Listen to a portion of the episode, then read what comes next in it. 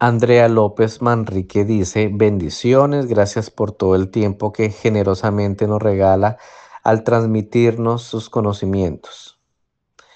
En relación a su pregunta, me gustaría saber cómo lograr un aprendizaje para dominar el, idioma inglés. Agradezco por todo su apoyo y amor por lo que hace. Un abrazo. Dios continúe llenándolo de hermosas bendiciones. Muchas gracias, Andrea. Eh, este siempre pues ha sido una pregunta sobre cómo dominar el idioma inglés. Hay una cosa que hay que tener en cuenta.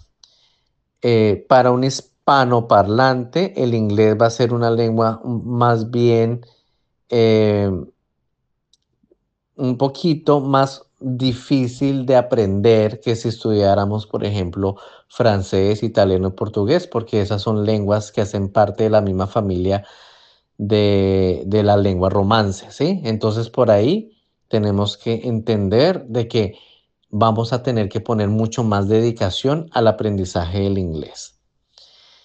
Por otro lado, eh, y eso pues ya lo sabemos con todos los estudios que se han hecho en el aprendizaje de lenguas, y es que para aprender un idioma se necesita dedicación y práctica, mucha práctica y mucha paciencia, porque hay personas que aspiran a aprender en tres meses, eso es, eso es ilógico, porque aprender un idioma es aprender todo una estructura, un vocabulario, o sea, es prácticamente ponernos casi que un cerebro en, nuevo en la cabeza. Obviamente pues no es así, ¿no? Pero es como para que ustedes entiendan que no es cualquier cosa. Entonces se necesita tiempo. Cuando yo escucho eh, publicidad que aprende inglés en tres meses, en cuatro meses, eh, eso es ilógico, ¿sí? A menos que usted sea de pronto, no te, tenga un super cerebro, ¿sí? Pero eso no es, eso es ilógico. Claro, en tres meses, si estudiamos, es decir, si estudiamos ocho horas al día por tres meses, seguramente vamos a aprender muchísimo inglés, pero obviamente no hay gente que tenga todo ese tiempo diario para dedicarle al aprendizaje del inglés.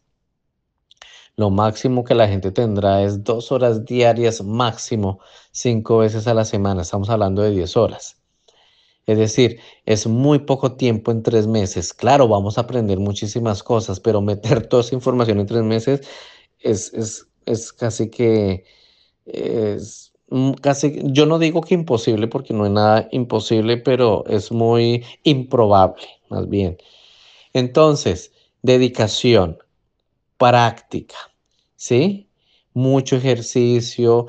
Hoy en día existen muchos materiales, existen muchos libros, documentales, películas con, con, con los subtítulos. Es decir, hoy en día existen muchos recursos para practicar, ¿sí? Incluso podemos practicar con gente nativa. Necesitamos practicar, porque si estudiamos la teoría y no practicamos, de nada sirve, se va a olvidar en el inglés y en cualquier idioma existen diferentes habilidades que está eh, la habilidad del habla, de, de, expresar cosas con el idioma, de escuchar, de leer, de escribir, ¿sí? Entonces, ¿qué pasa? Eh, claro, nosotros podemos ser muy buenos leyendo y entendiendo un texto, pero expresar una idea nos cuesta trabajo. Entonces, es donde nos necesitamos más práctica o escuchar. Hay muchas personas que dicen, no entiendo lo que dicen. Claro, porque necesitan educar su oído y educar su oído es escuchando, escuchando, pero escuchando cosas que entendemos que es lo que estamos escuchando, porque si escuchamos algo que no sabemos que estamos entendiendo, pues eso no sirve de nada. Es decir, si yo escucho todo el día inglés y no sé lo que están diciendo, pues de eso no, no sirve de nada. Obviamente si escucho inglés con la letra, y sé lo que significa la canción y lo escucho y lo repito, claro, ahí sí voy a aprender muchas cosas. Entonces hay que hacerlo con conciencia. Todo lo que hacemos hay que hacerlo con la conciencia de entender qué es lo que está diciendo, qué es lo que se está escuchando. ¿sí?